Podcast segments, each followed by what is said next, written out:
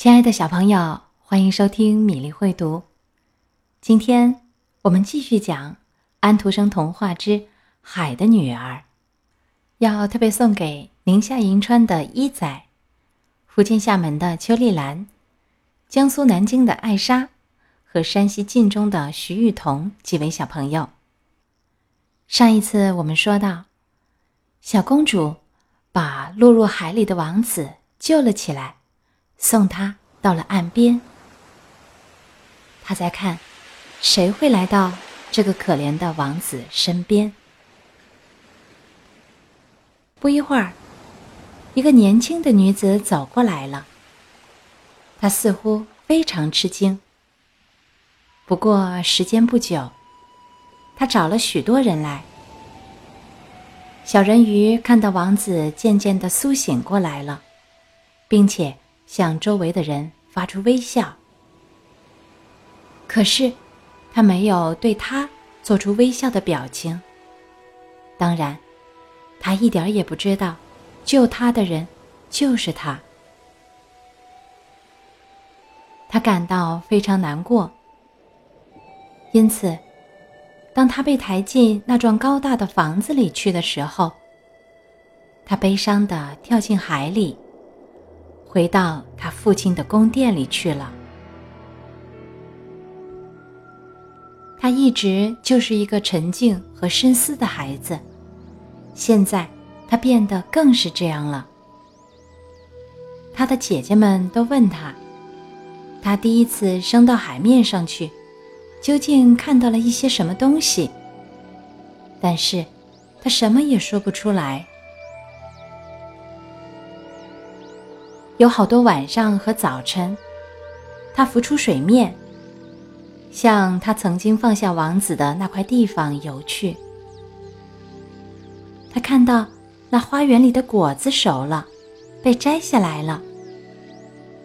他看到高山顶上的雪融化了，但是他看不见那个王子，所以他每次回到家来。总是更感到痛苦。他的唯一的安慰是坐在他的小花园里，用双手抱着与那位王子相似的美丽的大理石像。可是他再也不照料他的花儿了。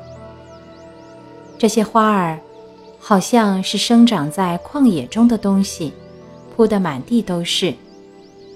它们的长梗和叶子，跟树枝交叉在一起，使这地方显得非常阴暗。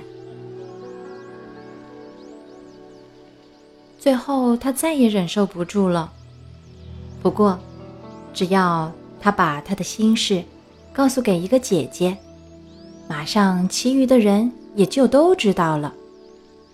但是，除了他们和别的一两个人鱼以外，他们只把这秘密转告给自己几个知己的朋友，别的什么人也不知道。他们之中有一位知道那个王子是什么人，他也看到过那次在船上举行的庆祝。他知道这位王子是从什么地方来的，他的王国在什么地方。来吧，小妹妹，别的公主们说。他们彼此把手搭在肩上，一长排的升到海面，一直游到他们认为是王子的宫殿的地方。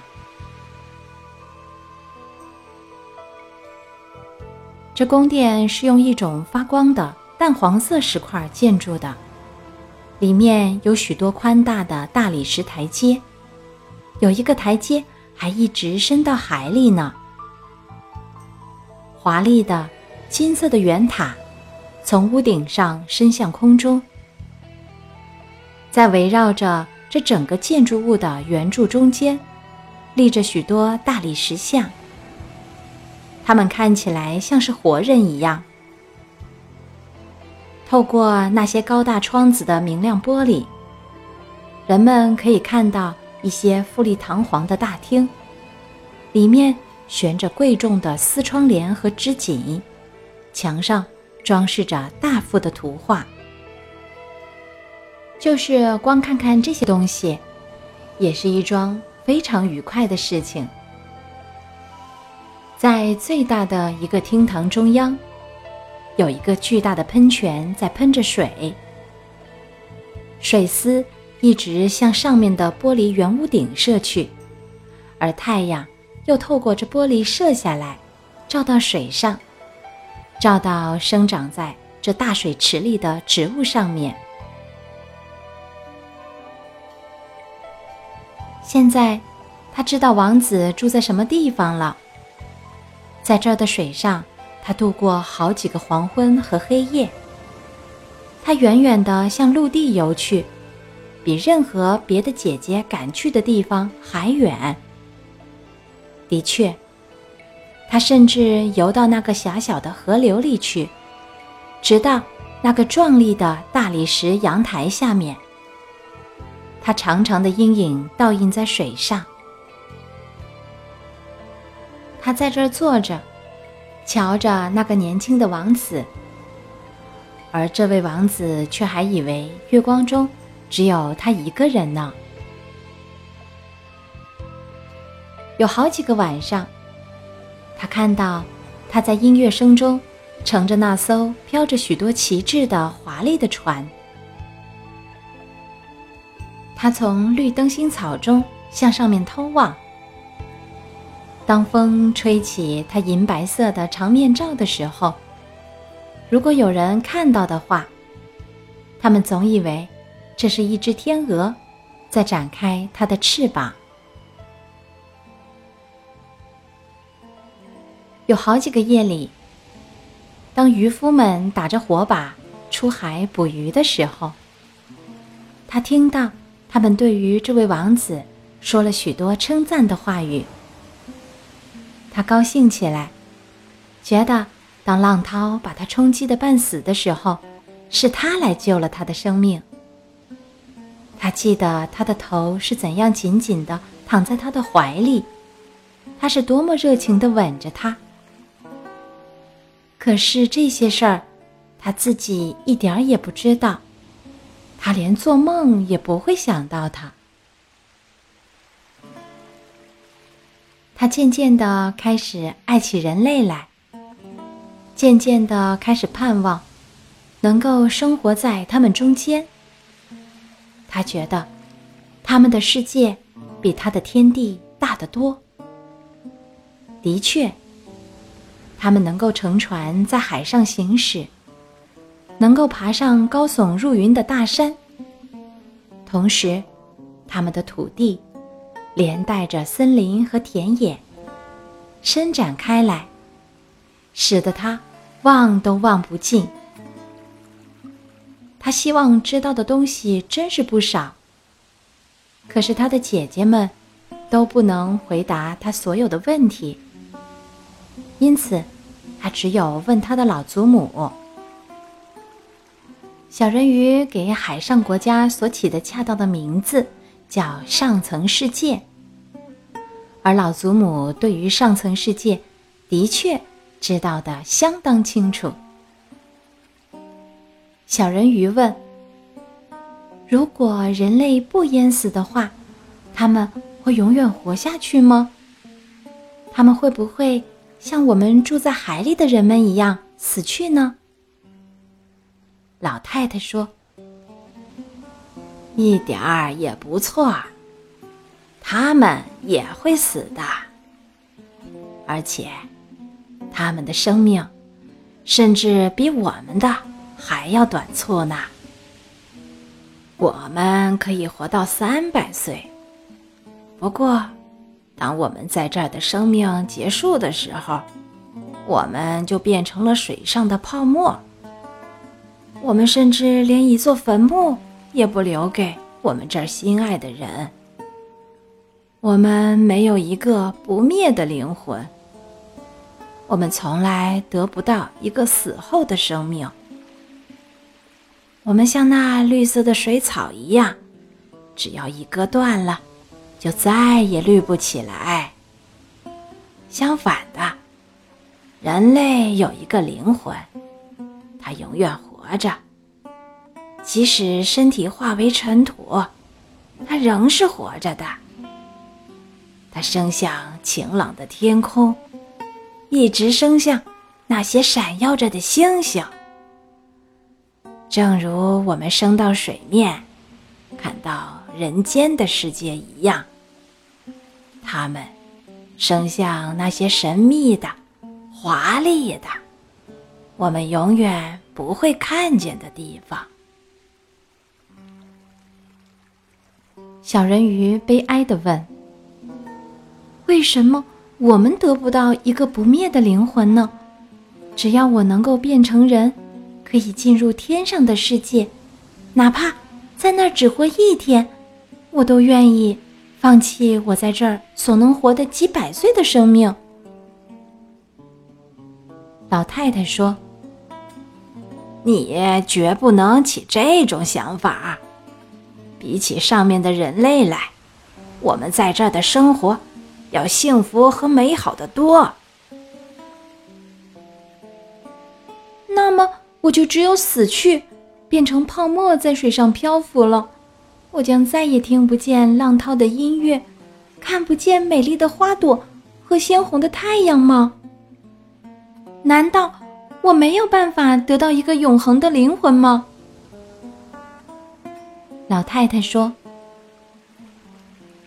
没有，只有当一个人爱你，把你当做比他父母还要亲切的人的时候，只有当他把他全部的思想和爱情都放在你身上的时候，只有当他让牧师。”把他的右手放在你的手里，答应现在和将来永远对你忠诚的时候，他的灵魂才会转移到你的身上去，而你就会得到一份人类的快乐。他就会分给你一个灵魂，而同时，他自己的灵魂又能保持不灭。但是这类的事情是从来不会有的。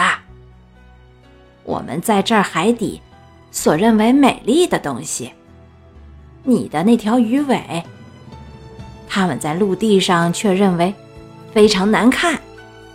他们不知道什么叫做美丑。在他们那儿，一个人想要显得漂亮，必须生有两根。矮笨的支柱，他们把它们叫做腿。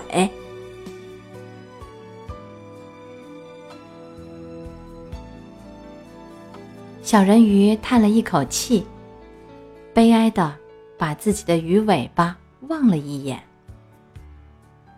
老太太说：“我们放快乐些吧，在我们能活着的这三百年中。”让我们跳把舞吧，这毕竟是一段相当长的时间。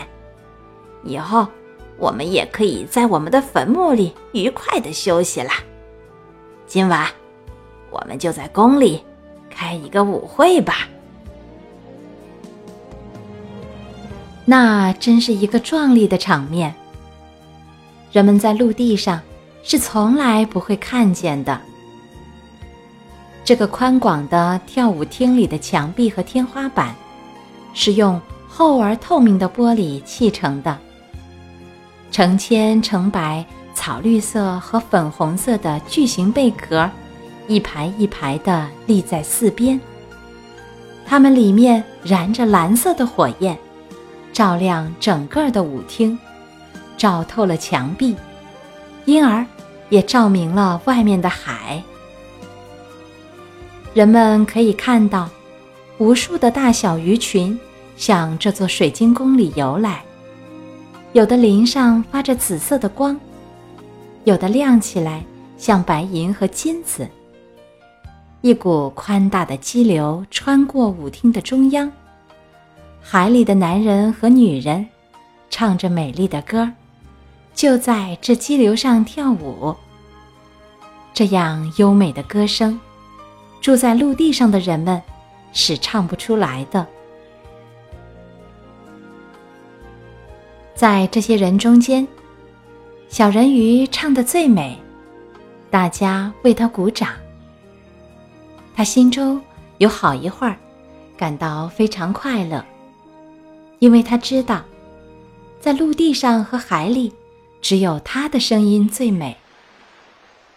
不过，他马上又想起上面的那个世界，他忘不了那个美貌的王子。也忘不了，他因为没有他那样不灭的灵魂而引起的悲愁。因此，他悄悄地走出他父亲的宫殿。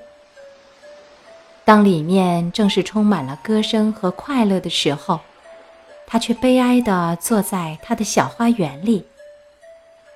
忽然，他听到一个号角声从水上传来，他想。他一定是在上面行船了。他，我爱他胜过我的爸爸和妈妈。他，我时时刻刻在想念他。我把我一生的幸福放在他的手里。我要牺牲一切来争取他和一个不灭的灵魂。当现在我的姐姐们正在父亲的宫殿里跳舞的时候。我要去拜访那位海的巫婆。我一直是非常害怕她的，但是也许能教给我一些办法和帮助我吧。